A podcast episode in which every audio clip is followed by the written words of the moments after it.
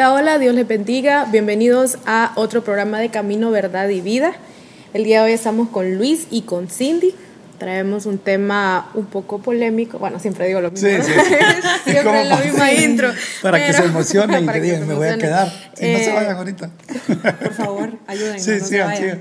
Ok, eh, hoy vamos a hablar un poquito de las presiones sociales, de todos esos eh, como reglas que tenemos que seguir en la vida, ¿verdad? Como se nos va el tren, cosas así, pero ya vamos a ir pues eh, desenvolviéndonos un poco en el tema. Luis, no sé si quiere empezar. Sí, este, bueno, el, el tema o lo que vamos a tocar es una vida por default, ¿verdad? Una vida que, que nos han enseñado a seguir patrones, ¿verdad? A seguir una línea y tenemos que hacer A, B, C y esto, ¿verdad? Y también he, he visto eh, en estos, bueno, en estos últimos tiempos, yo como que solo tengo 22 años. Ah, claro.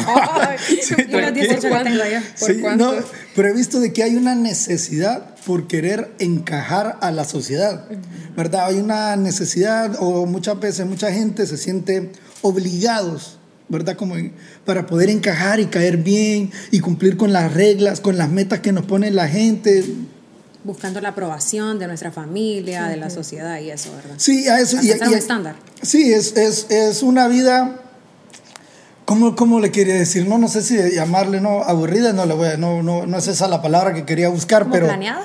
Sí, planeada, pero por otras personas. Es que eso para mí es lo, lo complicado, lo delicado, como decía, es una vida planeada por los demás, una vida planeada por la sociedad, una vida planeada por lo que nuestros padres, ¿verdad? Y, y- y nos metemos en, esa, en ese ámbito familiar y, y nos vamos a ir encontrando un montón de cosas, ¿verdad? Y lo, yo creo que lo interesante también es que a medida que va eh, avanzando el tiempo, las épocas, va cambiando ese, ese régimen por el cual eh, nosotros debemos supuestamente ser guiados, ¿verdad? Entonces esto nos dice de que no es algo estable de por sí esas reglas y no son algo pues bíblico realmente, ¿verdad? Eh, yo creo que debemos empezar dictando cuáles son esas reglas o, o cuáles son esos eh, parámetros que la sociedad pone y que Sí. según la gente tenemos que seguir, ¿verdad? No sé si usted lo... Pero, pero, vaya, para traer, pero Contexto. la veo como No, no, estoy escuchando.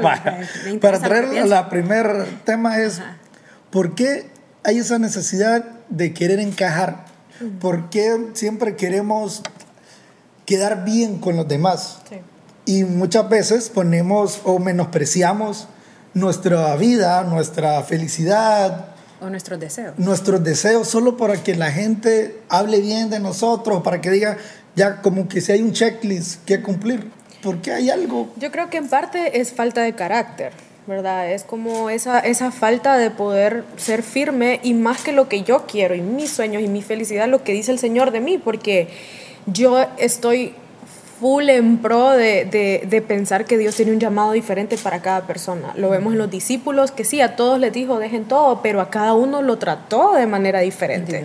Que Juan él era, era el amado, que Pedro... Entonces, considero y pienso en, en, pues, los cortos años de vida que tengo, porque yo tengo 18, eh, Sí, ¿no? de que realmente el Señor tiene un llamado diferente para cada uno y no podemos nosotros encuadrar a Dios y el, el propósito que tiene Él para nosotros siguiendo parámetros que realmente a veces ni siquiera Él nos ha puesto, ¿verdad? Considero yo. Obviamente, sí hay un reloj biológico, hay cosas eh, eh, biológicas, naturales que, que nosotros tenemos que tener muy en cuenta.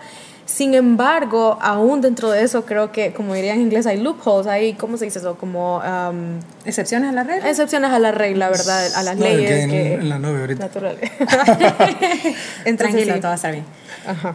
Eh, sí, según lo que, lo que decías vos, eh, ¿qué nos hace querer agradar a la gente? Yo creo que es algo, como es algo, no sé si decirlo cultural, fíjense, pero algo que ya viene encajado en nosotros, entonces ya desde chiquitos ya, ya crecimos con eso inyectado en nuestro chip, en nuestra cabeza. Entonces ya es como, como ya venimos creciendo con todo eso.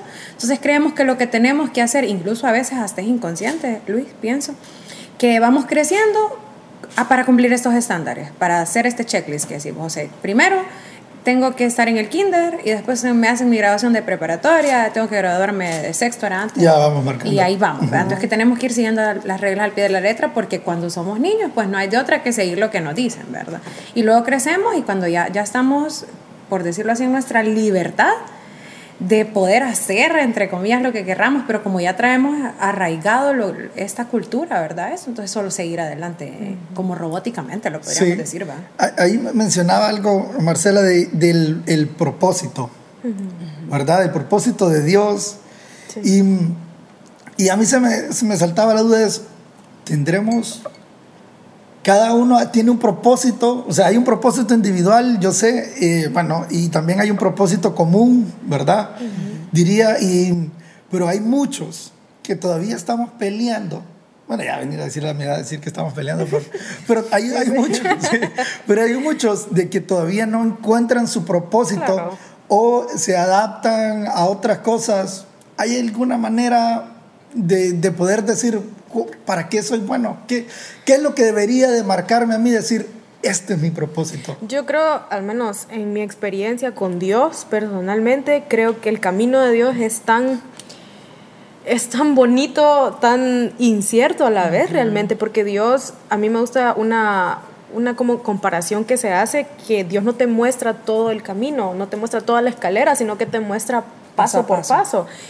Y lo que para mí era mi propósito hace 6, 7 años, no es lo mismo. O sea, puede ser que vaya en la misma línea, ¿verdad? Pero ha cambiado mucho lo que yo considero que Dios me tiene haciendo ahorita. Entonces es tan bonita la vida en Dios porque nosotros nos imaginamos a, Dios como, o sea, sí, la palabra dice que Él no es hombre para arrepentirse, ni hijo de hombre, pero realmente, bueno, el pastor lo decía, creo, hace unos domingos, que el, el Señor sí ha cambiado de parecer bueno, aún con el pueblo de Israel, cuando todos se pusieron en ayuno, él cambió un decreto de muerte. Entonces, la vida en Dios sí puede, ah, ok, te voy a poner aquí, y todo dentro del plan enorme que el Señor tiene para nosotros, para nuestras generaciones, para nuestras vidas. Entonces, eh, lo bonito de, esta, de, esta, de este caminar en Dios es ir buscando, okay, ¿qué quieres para mí hoy? ¿Qué quieres para mí eh, esta semana? ¿Qué quieres que haga? ¿Quién quieres que le predique? Y una acción que Dios te diga hacerla hoy puede cambiar el resto de tu mes, el resto de tu año. Y si no lo haces también, pero Dios tiene algo más adelante para ti. Entonces es como ir moviendo esas piezas. Y creo que también va a ir dependiendo, ¿verdad? De las etapas en la vida, lo que vayas viviendo, las experiencias vividas que te van cambiando tu mentalidad. No vas a pensar lo mismo cuando estabas chiquito que lo que ya experimentaste ya de adulto. Entonces eso te va como encaminando, eh, así solo para cuerpar un poquito más lo que vos Nuestro propósito será algo que que sí nos gusta hacer. O habrá un propósito que, esto no me gusta, pero es lo que el Señor me mandó. ¿Será Yo creo que hay de todo un poco. O sea, poner el ejemplo de Judas. ¿Cuál era el propósito de Judas aquí en la tierra? O sea, realmente él, vino a la tierra a traicionar al Señor. Pero fíjate que Jesús, aún en la mesa, pareciera que le da un último chance, como diciendo, hay alguien aquí que me va a traicionar y, todos se preguntaron y como que el Señor se centró en, querer como tal vez darle una última oportunidad, pero y todos dicen, ah, pero es que no se hubiera cumplido el propósito, se hubiera cumplido tal vez de otra manera, o si lo hubiera hecho después se hubiera arrepentido en vez de ir a ahorcarse. alcanzado perdón. Exacto, y la vida de él hubiera cambiado, pues hubiera hecho las dos cosas, qué sé yo, el Señor tal vez cómo lo hubiera, lo hubiera hecho, ¿verdad? Pero eh, sí tal vez a él no le gustaba ser traicionero. A veces Dios nos llama fuera de nuestra zona de confort, definitivamente. definitivamente que sí. Pero siempre tal vez Él tiene algo para nosotros que tiene que ver con lo que, nuestra pasión o, o algo así. Sí, sí, por lo menos nos, o, el Señor nos... La verdad es que el Señor hace lo que quiere con nosotros. Sí, es la neta. Él es soberano y si quiere ponernos en algo que no... Pero no, yo te digo que por lo menos me guste algo que me ponga. Pero no, siempre, yo, creo, que no siempre. ¿Crees que no siempre? Yo pienso que sí, fíjate, porque el Señor te conoce, como decís vos. Entonces Él te va a poner en algo que te va a sacar de tu zona de confort, pero el Señor sabe que al final te va a terminar gustando. O tal vez nosotros a, pensamos que no nos gusta o que ahorita no estoy interesada. Porque tal vez requiere más responsabilidad, más compromiso y a eso es donde tal vez... Y no estoy listo para eso. Sí, pero el Señor sabe que si te va a poner ahí es porque vos lo puedes hacer. Pues. Sí, por ejemplo, cuando decía, bueno, no, no estamos listos o se nos pasó el tiempo. Por ejemplo, hay un montón de... Como para, para dar ya otro, otro ejemplo, en la parte de los estudios, en la parte, de, en nuestra carrera universitaria, ¿verdad? También se da como una vida por default, la gente nos grita o la sociedad nos marca que nosotros tenemos que terminar la universidad. Que nunca es tarde. vamos a ver un ejemplo. Una foto. pero, pero la, la, gente nos dicta, la sociedad nos dicta de que tenemos que graduarnos, tenemos que graduarnos jóvenes, tenemos que graduarnos, salir del colegio a los 17, 18 años, entramos a la universidad, cuatro años más tarde, graduado, buscas un trabajo, no, y ni tanto un trabajo, sino seguir estudiando la, maestría. y después lo vas sí, escalando. Entonces, mi, mi, pregunta era, o el ejemplo era, no hay, no hay una edad para, para eso. Yo he visto casos, he visto casos que se gradúan ya grandes. Para los que no entienden, tenemos un conocido en el no vino hoy. Que le mandamos saludos. No vamos a decir quién es, pero no vino. Eh, sí, sí. No, realmente yo creo que no, no hay una edad para eso. Obviamente que la juventud, la fuerza, eh, que, hay que aprovechar. Sí, las responsabilidades, las responsabilidades que se vienen después, que me enamoro, ya me casé, tuve hijos, ya nada es igual. Sin embargo, aún así se puede. He conocido muchísimos casos que ya con hijos. Sí, historias de éxito. Con, hijos ya se pueden graduar y todo, ¿verdad? Obtienen su cartón. Entonces yo considero que lo que yo decía al principio, o sea, en Dios hay tantas maneras de hacer las cosas que ponerle que tal que Dios te llame a algo más en medio de toda esa carrera carrera, sí considero que el culminar una carrera es como una, no sé, como un peldaño que sí hay en su mayoría que tratar por lo menos de hacer, ¿verdad? O por lo menos aprender un oficio, tratar de culminar en algo en la vida, pero hablando más de, la forma terrenal, por lo que esta vida está exigiendo ahora y, todo. por las puertas que te puede abrir, aunque sea ya más adelante, ¿verdad? Culminar una carrera universitaria. Sí, pero ahí también hay carreras que sí nos obligan o que sí se necesita terminar la universidad. Hay otras carreras, bueno, hemos visto ahora profesiones que no es necesario o estudiamos o se estudió una ingeniería y terminamos trabajando en, otro cos, en otra cosa, pero también ahora es, ya es diferente, ha, ha crecido pues, la globalización ha ayudado a que aún los, los hobbies, las pasiones, ahora se está empezando a dar aquí, ¿verdad? Porque creo que en otros países hace tiempo se daba, pero ahora aquí, si sos un pintor, si sos un músico, ya no es tan descabellado pensar que podés vivir de eso, o por lo menos tener otro trabajo en base a eso. Sí, algo que se da también es de que, por ejemplo, en la misma parte del estudio, se dan casos de que el hijo se siente obligado, ¿verdad?, a estudiar lo que se ha venido estudiando por generaciones en su familia, lo que estudió mi papá. Yo tengo que ser doctor porque él fue doctor y necesito llevar ese legado y porque él tiene un gran nombre, qué sé yo, pero ahí donde hablaba lo del propósito, no sé si ahí ya no es el propósito Sí, es como querer cumplir el sueño de alguien más. Es querer cumplir y tal vez ni siquiera es mi habilidad, tal vez ni siquiera es lo que yo, en lo que yo soy buena. Sí, porque realmente eso no viene en la genética. Ponerle que si en tu familia todos fueron administradores de empresas y vos sos psicóloga, pero es que lo tuyo Sí, eso es como de aprendizaje, lo que viste, y puede que se te desarrolle, pero también puede que no.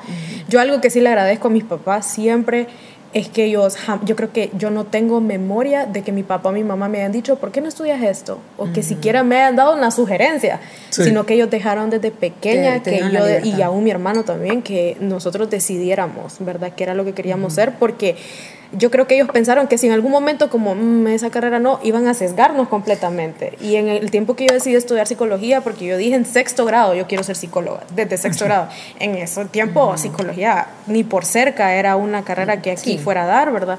Pero aún así, jamás una negativa de mi mamá hasta me dejó decirlo en la graduación porque nos preguntaban qué quiero ser cuando esté Y yo dije, la escuela. psicóloga y pastora, dije yo, muy bien. no, pero yo creo solo una. pero sí, eh, o sea, yo creo que es bueno dejar que, que, que, las personas desde pequeñas elijan pues cuál es, cuál es ese ese rumbo que va a tomar su vida. Pero, y habrá formas de decirlo como hijo, habrá forma de decirle al papá, mira, mira viejo, te respeto, pero no, no, no es lo que me gusta. Fíjate que eso yo creo que va a depender bastante de la comunicación en la familia que haya, ¿verdad? Pero, y, y, ahí fíjate que, que, yo sabía que íbamos a llegar a este punto. Alentarlos pues a que se armen de valor, porque te imaginas una vida de que viene tu papá y te dijo, ok, vos vas a ser doctor porque aquí todas las cinco generaciones atrás son doctores y esta persona pues ni modo, por no tener el carácter, como lo dijiste vos al principio, no hablar, no, yo no quiero hacer esto, yo quiero hacer lo otro, vivir el resto de su vida frustrado, Infeliz. infelices, no desempeñándose de la manera correcta en el rubro, por eso, entonces yo creo que que tienen que armarse de valor, vos ahí. Sí, yo considero que alentar a nuestros jóvenes, ¿verdad? A que, y, también hablar con los padres, claro, porque... Sí, las dos partes. Yo pienso que también, dada la situación económica que estamos viviendo actualmente, tiene mucho que ver eso, el empuje de que, nos, que los hijos estudien a la larga no es que cumplan sus sueños, sino que nos ayuden a, sostener la casa. Y en parte, obviamente, como hijos tenemos esa responsabilidad de ayudar a nuestros padres. Yo no, no estoy nada en contra de eso, eh, estoy en, pro, pero sí tal vez llegar como a un punto medio, a un equilibrio, porque alguien hace poco me dijo, uno de nuestros chavos me dijo, yo quiero estudiar tal cosa, pero esa carrera yo sé que no da aquí bueno, lo voy a decir, quiero estudiar psicología y esa carrera no da aquí. Y yo así, parada de frente, así la como... traición, eh, hermano. Fíjate, apúrate porque tengo, tengo cinco pacientes. No, realmente yo creo, yo aprendí de mi esposo, de Juan Marcos, que solo es que uno diga, sí, lo voy a hacer y que crea y, trabaje, obviamente, trabajar, porque trabajamos duro, pero aún la carrera que menos se piensa aquí, o sea, mi esposo es músico. Y yo jamás creí, cuando yo le dije a mi mamá, me voy a casar con un músico, yo me acuerdo de la cara de mi mamá, no quieres irte a estudiar a otro país, porque mi mamá estaba en desacuerdo, mamá, te quiero, estás viendo esto, pero me dolió. mi mamá le dijo tres veces que no a Juan Marco, mis papás, pero mamá, mi mamá. Pero, o sea, a lo que voy es que realmente esa mentalidad de que eso no da aquí, entonces puedes estudiar algo que tal vez no me gusta tanto, ahí es donde a mitad de carrera se salen, eh, ya no terminan la carrera, porque no estudiaron algo que realmente... O crecen frustrados. Es que las repercusiones son terribles. Sí. Crecen con enojo, bueno, no hay, no hay una felicidad y eso se va pasando a los hijos, se lleva a la casa, se tienen trabajos que no se disfrutan. Por ejemplo, yo tuve un profesor de creatividad que él se graduó de abogado, de derecho, y él solo ejerció siete meses y luego trabajaba de algo muy contrario a lo que él había estudiado. Se cree que el abogado es más cuadrado, leyes y parámetros y no sé qué más pero él no disfrutaba. Él, él me, me, contaba de que había estudiado nada más por honrar a sus papás. Y si está bien, yo creo, la honran, pues, sí, pero, sí, sí, pero ahí es donde, ahí es donde eh, iniciábamos, es, bueno, muchas veces sacrificamos nuestra felicidad. No sé si eso sea honrar a nuestros papás. Sacrificar. yo, quiero ver a mis hijos felices. ¿Verdad? Obviamente yo me voy a encargar de guiarlos en el camino correcto, pero no sé si si que ellos sacrifiquen su felicidad en estudiar una carrera o algo. Sí, yo creo que es como una balanza de, las dos partes. Como padre, yo creo que cuando yo tenga hijos, eh, yo le diría a mi hijo o a mi hija, ok, ¿qué sueños tenés con esta carrera? Porque también hay que ver, ¿verdad? Porque si mi hijo quiere estudiar, ajá, quiere estudiar algo que nada que ver y, y, yo le pregunto, ok, ¿cómo te ves en el futuro? No, realmente quiero estudiar esta carrera porque ahí está mi novia o qué sé yo. Entonces, porque no lleva matemática. porque no lleva matemática o porque vi una serie. Entonces, ok, armemos un plan de vida salís en cuatro años, ¿qué vas a hacer? ¿Qué tipo de negocio te puedes poner para que no estés trabajando para alguien? Si no le veo ni pies ni cabeza, tratamos de buscar opciones. Yo creo que al momento que el hijo va a la universidad, el papá debería de, indagar. de, eh, y no solo, sí, estudia lo que quieras.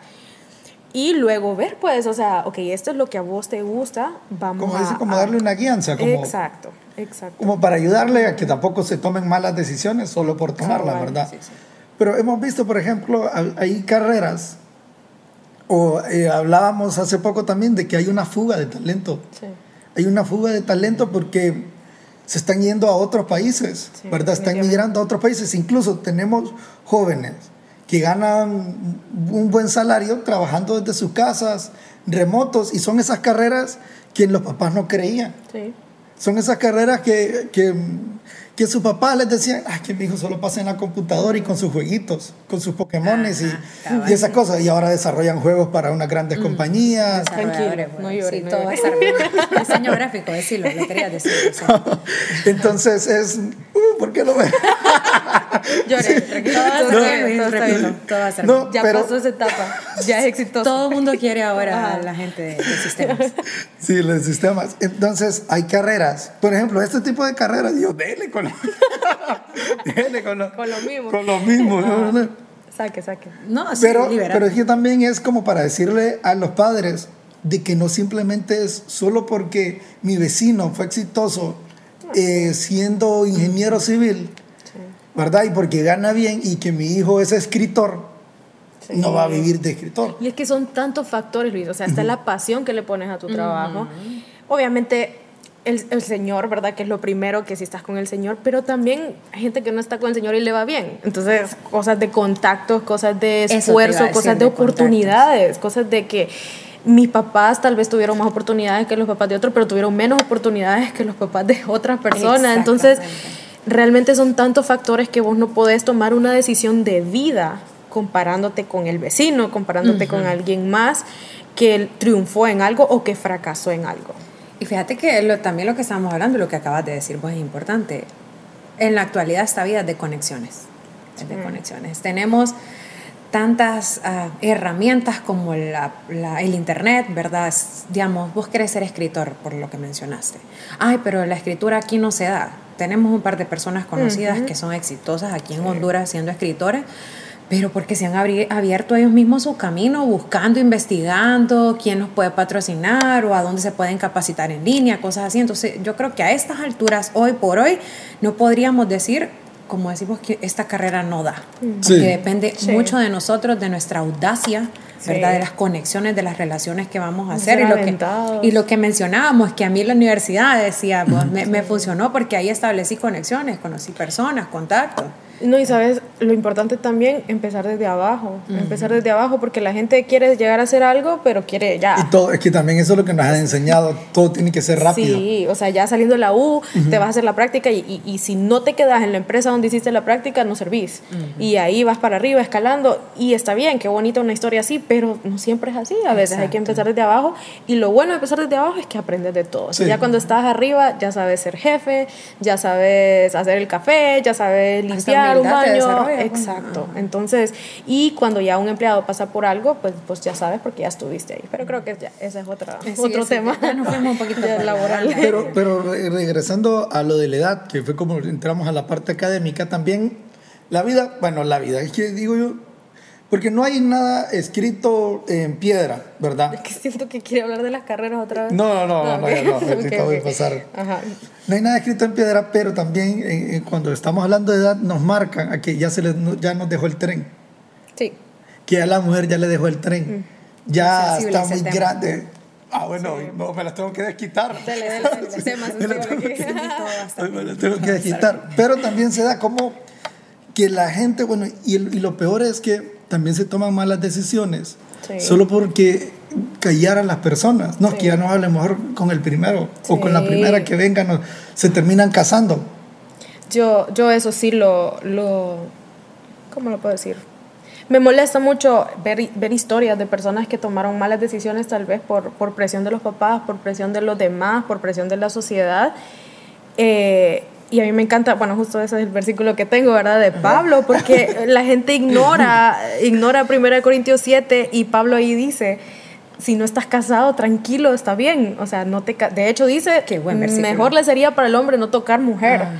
Pero como no tienen don de continencia, pues cásense. Entonces, para sí. mí en ese versículo, él dice como el casamiento más bien es como si se están quemando, no la verdad. Ajá. Pero él dice, o sea, dice una parte ahí, disfruten la etapa que están viviendo. Uh -huh. Si ya te casaste, estás ligado a una mujer, pues quédate ligado, Ay, ni modo, ya lo hiciste. Sí. Pero si no lo estás, dice que la, la, doncella, la soltera, dedica su vida enteramente a Dios. Uh -huh.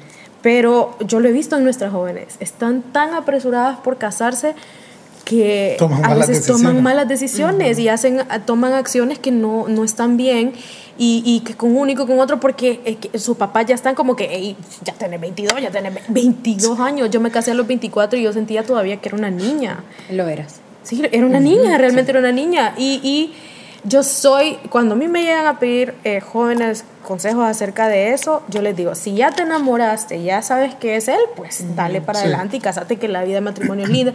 Pero si no, ¿por qué estás buscando como desesperadamente Exacto, como para encajar esa, en ese molde, ¿verdad? Exacto, como y, y, y, pintan aquel cuento de ah, no disfrutar tu soltería, disfrutar tu viajar, viajar eh, no y vivir en Dios, disfrutar tu, la presencia de Dios vos solita, eh, de un culto te podés ir tarde porque no tenés que ir a cocinarle a nadie. Luego viene la etapa, no, no, no, luego viene la etapa del matrimonio, que es lindo, que es lindo sí. y ya van juntos y, sí, y claro. servimos al Señor juntos, pero es son dos etapa, etapas sí. totalmente diferentes y me imagino que la de hijos, pues, usted ahí dirá, pero Ajá. es otra etapa totalmente diferente, pero aquí el Señor dice, bueno, Pablo dice, el Señor por medio de Pablo, que dice, estás ligado a una mujer, no procures soltarte, estás libre de mujer, no procures casarte. Más bien si te casas, no pecas, y si la doncella se casa, no peca. pero los tales tendrán aflicción de la carne y yo se los quiero evitar. ¿Me entendés? Entonces, claro. todo el mundo Está ignora claro. este versículo Sí, y todo el mundo sabe. Pero ya sí son necios. Tal vez no está en toda la Biblia. Cabal, Solo ese pedacito. En la Biblia de jóvenes no Entonces, está. yo sí considero que no, no, no se, o sea, no entiendo la desesperación, pues. No, yo vez. también creo de que em, la gente ha creído de que estar con casarse o tener pareja, eso es como ser feliz. Yo, yo en mi punto diría, bueno, primero tenés que ser feliz. y no, no, por favor, corra. No, no, no, es broma, broma. No, mentira, yo estoy casado ya llevo más de Ellos 10 aman a años. sus cónyuges, quiero aclarar eso. Yo me casé a los Me consta. 19, así que... No, que hay historias bien profundas, bien profundas. ¿Verdad? A Entonces, pero yo diría es, primero, sé feliz, Sí. ¿verdad? Y, eso, y, y la, tu pareja ya te va a no depender de la felicidad de esa persona, porque si no, cualquier cambio de humor, cualquier discusión o algo, nos fuimos mal, ¿verdad? Sí, yo creo que está el concepto erróneo de que sos mi media naranja, sos mi otra mitad. Eso para mí es mentira. Somos dos seres completos que nos vamos a unir para ser Sí. uno solo y yo tengo que ser feliz sola primero, porque lo que usted dice es tan cierto. Si yo no soy feliz sola, nada, nada me no, va a hacer No puedes feliz. estar esperando depender, que tu felicidad, perdón, dependa de alguien más, porque esto va a ser tal vez fuerte, pero vos te casás y te sentís feliz porque encontraste a la persona que te complementó para tu felicidad y se, y se muere. Entonces ya quedaste Sí. otra vez en lo mismo. Claro. Pero si vos fuiste plena antes de, no es que no te va a hacer falta, ¿no? Pero no sí, estás yo dependiendo. considero de- que, que, que uno tiene que, que hacer las paces con la soledad primero, ser feliz uno, ser feliz con el Señor. Ser feliz, eh, porque, o sea, ni siquiera hemos terminado de conocer a Dios y conocer lo que Él quiere para nosotros y ya queremos emprender un camino donde tenemos que hacer feliz a otra persona Sí. también. No, o sea, que el Señor sea tu todo primero y después va a ser tan lindo cuando encontres otra persona cuyo Dios es to- su todo y se una para ser una sola carne. Yo creo que ese es realmente... importante lo que dijiste, aprender a, a- amarse estando solo. Ah, yo, fíjate que yo lucho bastante con eso. Yo no me puedo ir a sentar a un café sola, no puedo Ay, ir al cine encanta. yo sola. Sí, yo también. Entonces yo por eso no me he casado, ¿me entiendes? Porque tengo que, tengo que, tengo que, que ¿Cómo que controla, este, sí, sí hiere esos comentarios, sí duele? O, o, o también, Yo, también yo me uno al rebane y... lo de que no, te va a dejar el tren o qué. Sí, sí, o que en todas las, siento o en todas las fiestas de cumpleaños y su novio y su esposo y la para cuándo. familia, y para Ajá. cuándo el esposo y para cuándo el novio. Yo creo que eso depende de la personalidad. O sea, a mí, la verdad, ya me resbala, como decimos. ajá. A mí me dicen eso. No, no, estamos Sí, no. A mí la verdad es que me resbala. Ay, ¿cuándo te vas a casar? No, a ver, ¿y, y, y vas a seguir estudiando? Todas esas preguntas que hace. Yo creo que este programa, ustedes, de verdad, es para los papás y para los familiares que, que le bajen tres rayitas a la intensidad, ¿verdad? porque, porque afecta, pues, pero fíjate que yo ya, a- al menos a mí, ese tipo de preguntas ya no me afecta. Me río, las tomo como chiste, pero... Pero hay realmente personas que Sí. te ejerce una presión. Sí. Yo, yo creo que sí depende de la personalidad, ¿verdad? Pero no- entonces no hay una edad para decir esta es la edad exacta. Para mí Para la mí madurez, ¿verdad? Sí. Y puede llegar en cualquier edad también. Y tampoco hay una dependencia de que voy a ser feliz si estoy casado. No, igual puede ser hasta lo contrario, si, si en caso no estamos felices antes. Y fíjate que es bien importante en eso y quiero, y quiero mencionarlo, que estar bien atentos a la voz de Dios, porque hace poco estaba hablando con una amiga que está soltera también. de Con este ella sí se tema. toman un Con café, ella yo, yo me entiendo, yo me entiendo con ella, amiga, tú No, sabes quién comentarios. Ay, es Eh, cierto, y perdón, estábamos perdón. hablando, ¿verdad? Y, Bájale dos rayitas. Bájale dos rayitas, Luis. Y estábamos hablando y me dice, amiga, pero se has puesto a pensar, me dice, ¿qué tal si es el plan de Dios? Que yo no esté con nadie, que yo le sirva sola. ¿Qué, qué piensan ustedes de eso? Yo Puede considero pasar. que sí. Claro puede que sí. pasar. Claro que sí. Y no es lo que la sociedad dicta, no está dentro del checklist. Sí, yo sí Y digo, si ella es feliz. Exactamente. si es feliz. Y, ¿qué- y creo que así como ignoran el versículo, así ignoramos esta posibilidad. Sí. ¿Qué tal que el Señor quiere de mí que yo me desempeñe en lo que yo soy, en lo que yo estoy haciendo para Él? Y yo sabes que lo es que pasamos diciéndole al Señor, eres más que suficiente y te tengo a ti, lo tengo todo, pero realmente no lo vivimos a veces. Sí. Solo del Porque nos hace falta algo que según la sociedad o, o- o según nuestros papás nos hace falta y ya somos infelices. Y está bien añorar y que yo me imagino casada de blanco, ya me imagino con un bebé, Pero Claro. eso, a desesperarse y pensar que no somos felices y no tenemos eso en el momento, estamos dejando pasar años de nuestra vida que podríamos estar disfrutando por estar añorando algo que y todavía no viene. retrocediéndote en el plan de Dios, porque estás Exacto. pensando con quién me caso y a qué horas y ahorita ya Y tengo tal vez Dios y enfrente. Dios enfrente hablando, de Queriendo como, mira, te quiero enseñar una nueva visión y vos no, ando buscando a mi marido. Entonces Sí. realmente creo que nuestros jóvenes y sobre todo a este, a este punto de la vida donde el Señor ya va a venir, creo que ahorita hay que ven, concentrarse Señor, apúrate. en concentrarse en otras cosas que creo que, que son importantes, que como evangelizar y salvar a la gente y salvarnos nosotros mismos y el Señor, va, si, si es el propósito de Él, Él Pero, va a poner pero en el también, por camino. ejemplo, ahí, ahí no sé si estamos al 100, pero por ejemplo, Démonos. sí, sí, este, este, llegó Este era el programa. Este el programa. No, pero por ejemplo, si, si la persona desea casarse, no, no veo mal que busque la manera de tener pareja, Sí, ¿verdad?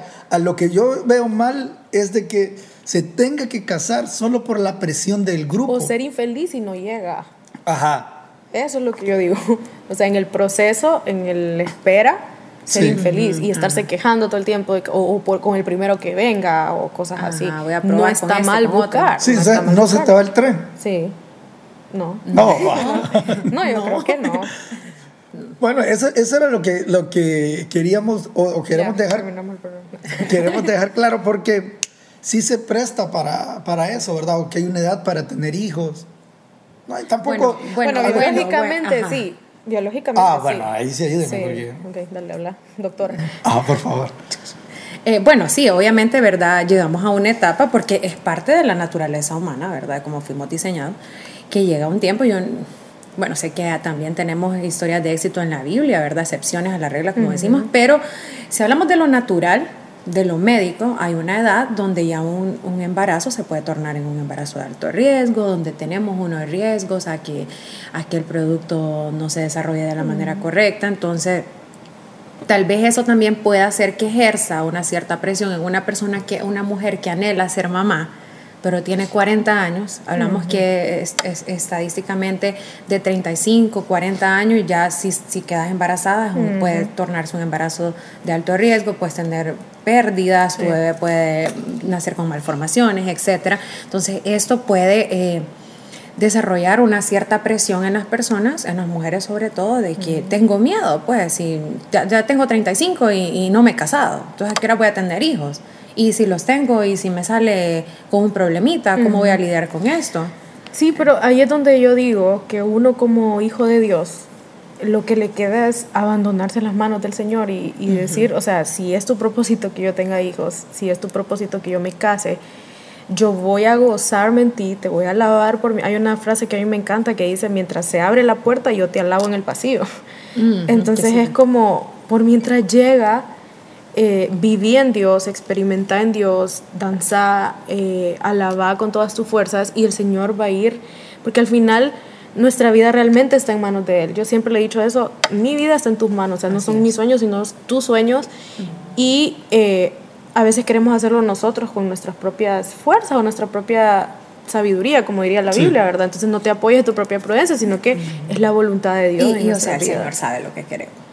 El Señor Claro. sabe lo que querés y sabe cuándo te lo va a dar. Exacto. Si es, es par- de parte de Él, pues entonces descansar en Él, porque si se da, Él lo quiso así, y si no, algo mejor tiene para vos. Y, y, ajá, eso. El algo mejor que tiene para vos es tan bonito, como te digo, como abandonarte en él, Sí, descansar. descansar en él y suceden cosas tan lindas que tal vez, vaya, llega a cierta edad y cuando menos lo esperabas conocías a la persona, pero tal vez ya estás muy grande, pero qué sé yo, se te da la oportunidad de adoptar o Ajá. algo así y se vuelve una historia, una, una historia de milagro o si salís embarazada en una edad que pensaste que ya no puedes. Entonces esas historias son unos testimonios que el Señor utiliza después.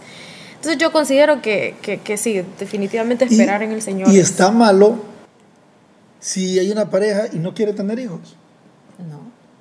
¿Cómo, cómo? Porque también se da el caso de que y los primero y, y el novio para cuándo y cuándo Sí, se van sí, a- sí. tiene el novio Sí, ¿Y es cuándo- como el próximo. y cuándo se van a casar ya llevan un año y ya, ya- y se casan y cuándo los hijos Ni cuando el primer hijo, el segundo hijo. nunca están conformes Sí. siempre están Por el estatus. y cuándo le va a dar la pareja y está solo entonces cómo lo ven sí lo ven mal cómo es obligación, no... La sociedad lo Eh, puede ver mal, ¿va? Para mí es un tema eso, muy profundo porque, pues, la naturaleza de la mujer, pues, es esa.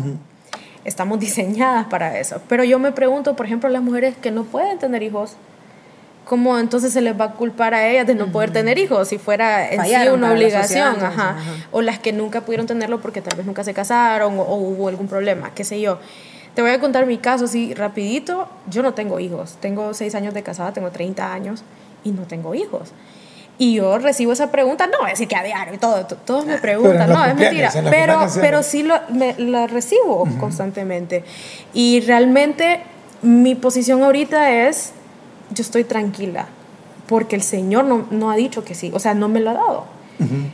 Yo no, no es que no quiero o que rechazo o que me, me, me cuido para no tenerlo, sino que yo estoy esperando, realmente estoy esperando en Dios, pero yo, como he aprendido a confiar tanto en Él, yo digo, ok, no es el tiempo porque no me los ha dado. Y Entonces estoy tranquila. Exacto, no estoy como, yo le dije al Señor, cuando sea tu voluntad, cuando sea el momento de ser mamá, sobre todo recién casada, que yo le decía dos años, voy a esperar, yo voy a tener unas ganas de ser mamá. Como, ah, aquí a- Pero El no ha pasado, biológico. no ha pasado, estoy tranquila, mi esposo está tranquilo, porque esa es la, la pregunta que siempre me hace, ¿y tu esposo está tranquilo, no te exige hijos?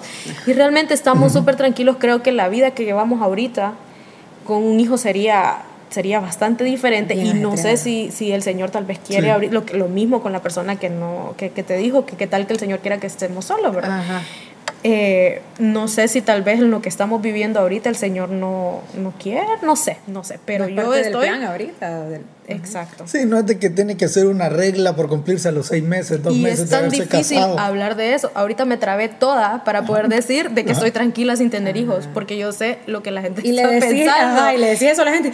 Ajá, y sé, como, ay, no, Goma, no se amarre, Ajá. no se amarre con los dichos. Y yo ajá. no, yo, o sea, yo no estoy diciendo que estoy rechazando, que no, un lo odio, no, sino que simplemente no ha venido. No, y también ahí se dan las parejas de que tal vez no quieren, tienen Yo vidas creo que eso se tan habla ocupadas. antes, fíjate. Ajá, correcto. Sí, y no creo, bueno, no sé, Tienen vidas tan ocupadas, profesiones que les demandan mucho tiempo y tal vez, ministerio. sí, y tal vez para ellos no es prioridad o se habló en su noviazgo, ¿verdad? En- Cuando se estaban conociendo de ¿O que te imaginas una pareja que el anhelo de ellos es servirle al Señor como misioneros, andar de Eso nación en nación pensando. y tienen hijos? Sí. Y la escuela que y andan allá en y África, ajá. entre tribus caníbales y van a andar con, Ajá, no sé, sí, y tal claro, vez el y- Señor no se los da también por lo Por mismo. lo mismo, porque Entonces, los está usando en ese rubro. Pues. Yo creo que Dios es tan grande que no, como te digo, el llamado de cada uno es diferente y, y mi vida está en las manos de él. Y el día que él diga, ya ahorita, pues ya ahorita. Y si dice no, nunca, entonces no, nunca también. Sí. Ahora, es bien bonito todo lo que estamos Ajá. hablando y se escucha súper guau y la gente va a, estar, va a estar emocionada escuchando esto, pero decirlo es bien bonito, pero vivirlo, o sea, Sí, realmente claro. es una batalla mental ustedes, porque Exactamente. Va- les voy a decir, eh, yo no estoy, como nos estamos ministrando todos aquí, cada no nadie nos está viendo tranquilo. Eh, ok, yo no me he casado a mi edad, yo no estoy desesperada, yo no me siento triste. Aquí van a aparecer me- los números de teléfono. soltera. Eh, Pero son batallas mentales, ¿verdad? Por lo mismo peleamos día con día con lo que nos dice la sociedad. Viene tal vez un día mi mamá bromeando, pucha Cindy, ni un novio tenés ahí, o algo así, ¿verdad? Entonces ya son presiones que ejercen sobre uno, entonces si juegan con tu mente, Sí. no lo voy a Sí, negar, de repente claro. vos, pucha, pero ¿será que voy a estar sola toda la vida? Qué feo se siente. Yo que estoy luchando con que no puedo estar sola, pero después ahí misma es como alma mía, vuelve a tu reposo. eh, porque el Señor sabe, pues el Señor tiene un plan y Él me va a sorprender y cosas mejores tiene Él para mí, ¿verdad? Pero es una batalla constante y sé que las personas que nos están viendo y escuchando se van a sentir identificadas con eso porque conozco un montón de gente que está peleando Claro. esa batalla diaria. ¿Verdad? Y que, que si ya estás casado pero no tenés hijos y te están fregando la gente, eso te afecta en tu día a día. Un- una pregunta de esas en un mal día te puede sacar tu paz. Y también se da la, la broma que también le dicen, es que mucho exigís. Sí, Baja tus estándares cabal. para que consiga... ¿Y qué? ¿Cómo Sí? Sí, como así, ¿Cómo no, que mucho exigís, pedís que esté así. Bueno, pero eso es lo que yo pido para poder estar feliz y compartir El con- mínimo. Ajá. Entonces, obviamente somos seres de carne, ¿verdad? Que, que, que, y sobre todo en las mujeres, que tenemos nuestros cambios y nuestros estados de ánimo y eso. Pero sí depositarnos en el Señor, ¿verdad? Porque Él es el que nos ayuda a librar esas batallas definitivamente. diarias, porque son diarias, ¿verdad? Sí. No es que a mí me lo pregunten todos los días también, pero como les digo, en un mal día, una preguntilla ridícula Cada de vez que esas, nos reunimos para saca. preparar el tema. A mí me ha sucedido como decís. Una vez a la La- semana. las conversaciones. Sí, sí, sí. Solo, si nos vamos solo en esa eh, familiar o de matrimonios, se pueden dar un montón de, de reglas o de leyes que la gente nos da. Por ejemplo, los roles entre el esposo y, y, el, y el hombre. O sea, perdón, entre la mujer y el hombre. Sí. Tranquilo, No, ya. ¿Para qué? Corten esa parte. Sí, no, pero los roles entre, entre las parejas, ¿verdad? No, es que por ser mujer te tienes que quedar en la casa. Sos ama de casa y la comida tiene que estar caliente. O por ser mujer, con la que se queda con los niños. Yo, el hombre, soy el que salgo. Y El proveedor, ¿no? yo creo que probablemente ah, eh, pues esté diseñado de una manera algo así, pero, pero también se da el caso de que hay mujeres que son exitosas dentro de la casa, como fuera en sus trabajos, en sus profesiones, en sus carreras y todo eso. Entonces, si la sociedad se ve mal de que no es que pasa muy ocupada en su trabajo y deja abandonados a los hijos. Debe haber un balance, cómo se maneja. Bueno, en el caso de ustedes tienen carreras muy profesionales, sus negocios, todo. ¿Cómo se debería de hacer en ese caso? O, no, o no hay un estándar que, que se debe seguir. Yo creo que la clave de todo en la vida es equilibrio, ¿verdad? Es, es el balance de, de no voy a descuidar ninguna de las áreas por, por trabajar mucho en la otra. Lo de los estándares de los roles, yo creo que no. Yo creo que con tal se provea en la casa. Al final sí hay una, ¿cómo se le diría? Una jerarquía, ¿verdad? en en sí, el hogar, definitivamente que el hombre es la cabeza, es el que tiene que... Pero también vuelvo a lo mismo en la sociedad que vivimos hoy, en la situación económica que vivimos hoy. Si el hombre se pone a que estamos con una situación bárbara económica y no vas a trabajar porque sos la mujer, o sea, se mueren de hambre él y los Sí. hijos, pues, y tal vez él no encuentra trabajo. Entonces yo creo que hay que adaptarse a, a la dinámica de la familia, hay que adaptarse a las oportunidades que hay. Imagínate que tu esposa le salga un muy buen trabajo, donde van a ganar bien. Eh, Va a salir de compromisos Exacto, van a salir de compromisos, tus hijos van a tener comida y vos por ego o por machismo le decís no porque son las mujeres y Sí. tenés que cuidar a los hijos. O sea, como hombre yo diría, ok, lo voy a cuidar yo y voy a buscar yo otro trabajo que tal vez yo diría tal vez no solamente en la parte económica, ¿qué pasa si la mujer también ella se siente feliz, se siente Trabajando. exitosa, trabajando, se siente de una manera productiva, ¿verdad? Que ella ve el éxito de esa manera, hay mujeres que ven el éxito cuidando a sus hijos, sí, sí, ¿verdad? claro. Y, no, y no está mal, siempre y cuando, ahí lo que usted decía, el balance, Exacto. Si se comprometen a tener una familia, o sea, de hijos, Hay sacrificios que hacer. hay sacrificios que hacer. Sí, porque ¿verdad? entonces, ¿quién va a criar tus hijos? Los van a criar de una manera. Ahí es donde entra lo que hemos hablado en los días anteriores del abuso sexual que los dejé con la muchacha. Y los problemas de autoestima de los niños porque no crecieron con la atención de sus Yo creo que si hay una etapa eh, en el desarrollo del niño cognitivo y emocional que es muy importante que la mamá y el papá estén presentes, eh, los roles, los Sí. respectivos roles, sobre todo la mamá, realmente es, es, un, es, un, es un rol muy importante que esté presente en la vida del niño. Se tiene que buscar un equilibrio, un balance, una manera en que ni una ni la otra, realmente que las dos estén suplidas eh, y hacer sacrificios. Y tal vez ya cuando el niño esté más grande, buscar alguna manera, porque, porque sí tampoco se puede, que porque me apasiona trabajar, que la mamá se descuida totalmente de Y recordar los que los primeros ¿verdad? años de un niño son los, los elementales. importantes, ¿verdad? sí. Lo que sí es no pensar que solo la mamá tiene la responsabilidad de criar a los niños por ser la mamá. Ajá, Yo creo que ahí es donde entra. Ni los tampoco el hombre solo de, de- de trabajar. O sea O, que, por ejemplo, a mí me da risa, perdona, Sí. eh, eso de que mi esposo me ayudó a lavar los trastes. Y lo alaban por eso. Ajá. Cuando los dos comimos en la casa de los dos, Ajá. mientras yo cocino, vos puedes ayudarme a lavar los trastes. Entonces es como. Pero ya si me toca cocinar y lavar, a usted, tranquilo, llore, llore, llore. Todo va a estar bien. Entonces, no sé, considero como, como le digo, si los dos trabajan, sigo como ayúdame con los niños. de 8 a 5 los dos trabajan, los dos llegan cansados. Y, y por default el hombre llega a sentarse al sofá a ver tele y A porque la mujer tiene que cocinar mientras, o, o es diferente, bueno, los dos tenemos hambre, tenemos que comer. eh, cocina vos y yo lavo los trastes o yo te ayudo o qué sé yo, o compramos y después lo to- limpiamos. Sí. Creo que, que el hogar es, es, una, es una sociedad realmente, Sí, es un trabajo un equipo. compañerismo. Bueno, y si lo dice que es eh, en la ayuda idónea, ¿verdad? O sea, es la ayuda, no es la que ha- hace la esa empleada, parte, la ajá, empleada. no es la empleada, no es la que hace la parte de solo la familia y, todo eso. que en eso yo creo que en muchos matrimonios jóvenes, y porque he escuchado a varios, hay ese gran problema y eso te genera un- una bomba explosiva en tu, en tu hogar, ¿verdad? Y que, ay, pero yo me maté, la, la- la actitud machista, ¿verdad? Porque no hay otra manera de describirlo. Yo me maté todo el día trabajando. Es justo que me tire aquí en el mueble a jugar play. Vos cuidás de los niños o vos todo el día te quedaste en la casa y no pudiste terminar de lavar la ropa o no de arreglar la casa. O sea, oíme, no discriminemos el trabajo de Sí, la casa sí, también. sin duda. Siempre hay algo que hacer. Sí, Sí, porque se cree que solo porque no recibe un salario, ¿verdad? Sí. Es menos Sí, realmente, importante. yo admiro a las amas de casa. Yo admiro a las mujeres No que se quedan una, todo sí. el día Y no está mal, o sea. ajá, cuidando a sus hijos, limpiando la casa o tal vez solo cuidando a sus hijos. Yo las admiro. Y yo trabajo en oficina desde los 17 años y yo admiro a las mamás que, que tienen esa fuerza. Porque no sé si... si si- si Paciencia. te- esa paciencia, ese amor. Sí. no Fíjate que yo, yo tuve un tiempo en la, en la pandemia, han pasado un montón de cosas que creo que, que, que gente vivió que ni se imaginó que iba a vivir. Y hubo un momentito del 2020 donde a mí me tocó eh, estar de ama de casa, como un par de meses, ¿verdad? Y me tocaba hacer el desayuno, el almuerzo y la cena. Oíme. Solo con cranear, yuca, ¿qué es lo que vas a hacer?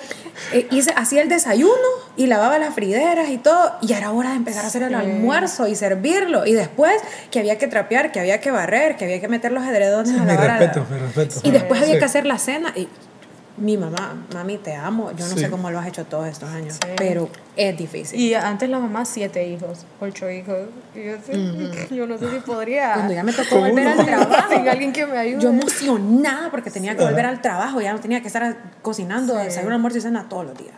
Sí. Sí. Otro, otro tema ya para, para cerrarlo, ¿verdad? Porque se nos fue el tiempo, pero que es también eh, tiene que ver mucho sobre este tema familiar y matrimonio y todo eso es sobre la virginidad, ¿verdad? Se daba, se daba el, se da el caso de que la sociedad Voy en un túnel, dicta, voy en un túnel, grita sí. y todo eso de que, que, bueno, para dejar claro, la fornicación, mala. Pecado, Pecado. ¿verdad? Pecado. Ahí eso no es negociable. Eso estamos claros, no es negociable. Está escrito, nosotros nos estamos apegados a eso y todo. Pero se da el caso también de que si la mujer perdió la virginidad antes del matrimonio, ¿verdad? Es más mal vista que un hombre. Uh, A un sí. hombre Sí.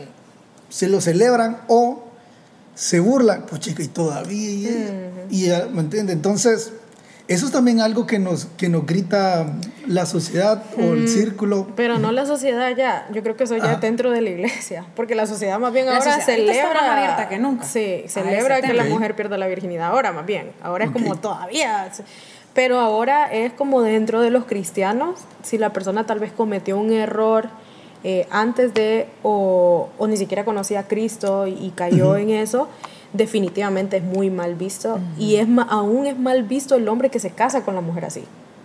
O sea, es como, no, hombre, Wow. no, no- no estaba nueva, no la estrenaste. O sea, comentarios así fuertes la como que la mujer fuera un objeto ¿no? realmente. Y también el, el- el hombre incluso puede poner en prioridad ese punto en tomar la Para decisión sí, elegir. para, ajá, Sí. para elegir.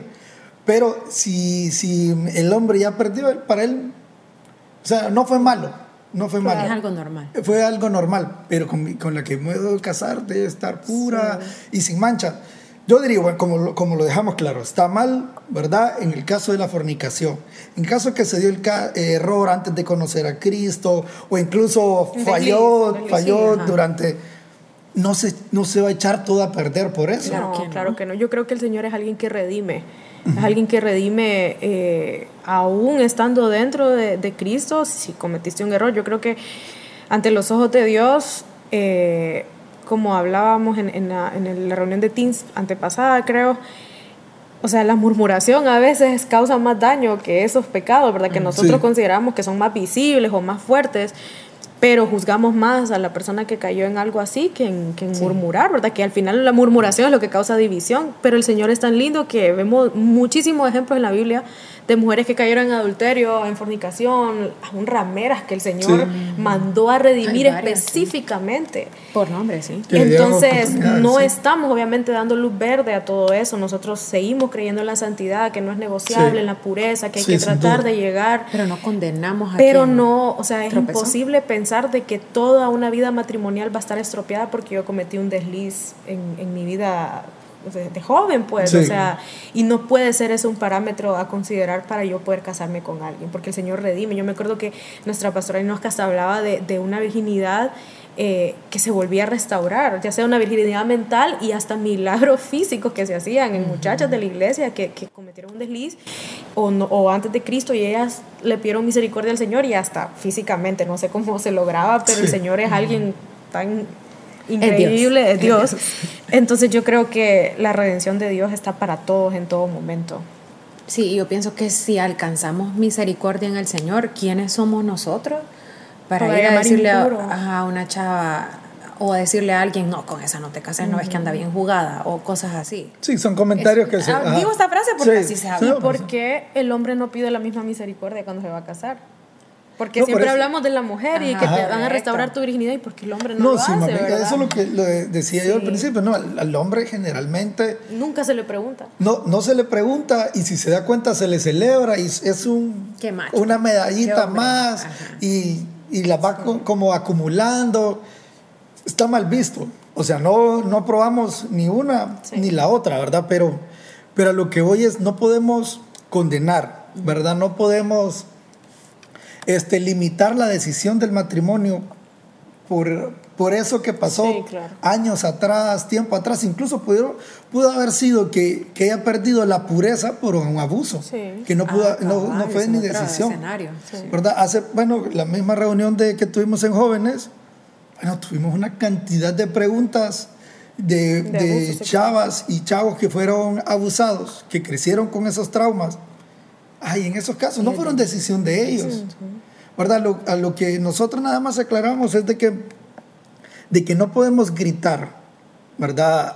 A, la gente de que, de que no, hay, no hay misericordia para ellos y que no se debe aplaudir en el caso de los hombres. O que fracasaste llegando de esta manera a tu matrimonio, que, no vas a ser realizada porque lo hiciste antes de tiempo. o sea, no, es así, el Señor no te ve menos. Sí, es como, como un pecado más, que es perdonado y sos nueva criatura y vuelves a empezar y el Señor ya lo tiró al fondo de la mar. porque consideramos que los demás pecados el Señor los tira, pero esos los esconde y se acuerda de ellos? ¿no? La fornicación también va ahí en el paquete que el Señor tira al fondo de la mar y lo perdona y se olvida, dice que nunca más me vuelvo a acordar de él. Imagínate Raab la ramera. Me encanta que después sale en la genealogía de Jesús, como queriendo decir, yo la usé en mi propósito y, yo la redimí, pues entonces. bueno, ya ese era el último tema para cerrar. ya em, sus comentarios finales, ¿qué piensan, qué, qué consejo le podemos dar tanto a los jóvenes que nos ven, a los padres, verdad, a ambas partes? ¿Qué, ¿Qué mensaje final les podríamos dar? Bueno, la verdad es que yo pienso y, creo también que, que, nos escuchan y nos ven bastantes padres de familia, creo que tienen que, les aconsejaría a tener un poco la mente más abierta para escuchar a sus hijos, ¿verdad? Para realmente, yo pienso, yo no soy mamá, pero creo que los, los papás quieren ver a sus hijos felices, plenos, no frustrados. Entonces gran parte de eso es ceder, ceder y escuchar qué es lo que realmente ellos quieren, lo que vos dijiste, poner las cartas sobre la mesa, ayudarles a.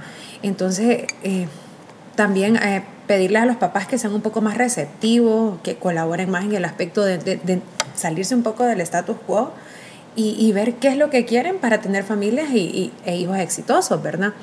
En cuanto a los otros temas, que formemos un carácter, que nos depositemos realmente en el Señor, para esperar en Él, para, para estar realmente expectantes para lo hermoso que el Señor tiene para nosotros, que de repente en este día no lo podemos sentir, no lo podemos ver por X o Y frustración que tengamos, si sea por nuestra vida sentimental, por nuestra vida laboral, por nuestra vida estudiantil.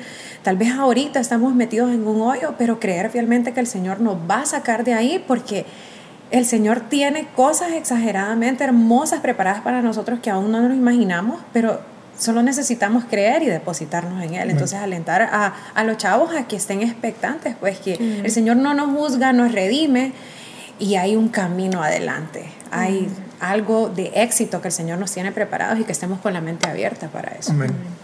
Bueno, yo sería tal vez recordar el versículo de que los pensamientos de Dios son mucho más altos que los nuestros.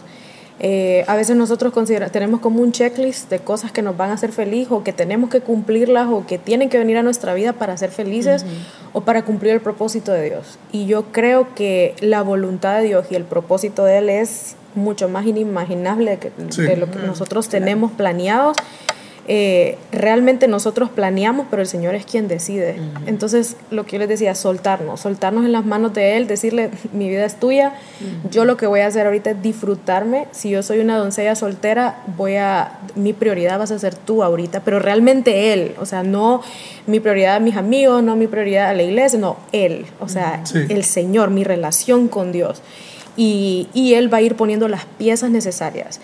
Y si yo considero que un, un, algo en mi checklist, una meta, es lo que me va a hacer feliz, realmente nada te va a hacer feliz. Lo que te hace feliz es el Señor y, y tu, tu, tu, relación con tu propia soledad. Y luego el Señor pues va a ir abriendo puertas de lo que Él quiere en tu vida para cumplir su propósito. Siempre yo tengo algo en mente en cada decisión que yo tome en mi vida y yo pienso, esta tierra es pasajera, lo que realmente importa es lo eterno. Entonces pase lo que pase aquí, el Señor tiene la última palabra. Sí, bueno, me quedaría de que mm, a veces le hacemos mucho más caso de complacer a las personas y no complacer o no escuchar la voz de Dios porque estamos más pendientes en la aprobación y en ser aceptados en la sociedad y poder encajar, ¿verdad? Este, muy de acuerdo con enfocarnos, ¿verdad? Mucho en el Señor, incluso Salmo 119.9 dice, solo obedeciendo tu palabra pueden los jóvenes corregir su vida. ¿Verdad? Entonces, no es lo que la gente nos diga, es lo que el Señor nos dice, es lo que la palabra está escrita, ¿verdad? Yo creo que, no que creo, es que así es lo que realmente, ese es el verdadero checklist que, que deberíamos ir cumplir, es porque el Señor es el que nos va a dictar, ¿verdad? Y, y, ahí vamos a encontrar nuestro propósito, nuestros sueños, la forma en que vamos a ser felices nosotros mismos, etcétera, etcétera, ¿verdad? Seguramente hubieron muchos... Um, ejemplos que quedaron en el aire, nos los pueden escribir ahí en los comentarios, nos pueden escribir a nuestras redes sociales. ¿Qué más ejemplos hay? ¿Qué más leyes o reglas nos ponen en la sociedad? Y también qué consejos podríamos dar a personas que están, ¿verdad? Entonces, les agradecemos a todos estar nuevamente aquí en un episodio de Camino, Verdad y Vida. Para nosotros es un placer, lo esperamos en el siguiente y que el Señor los bendiga.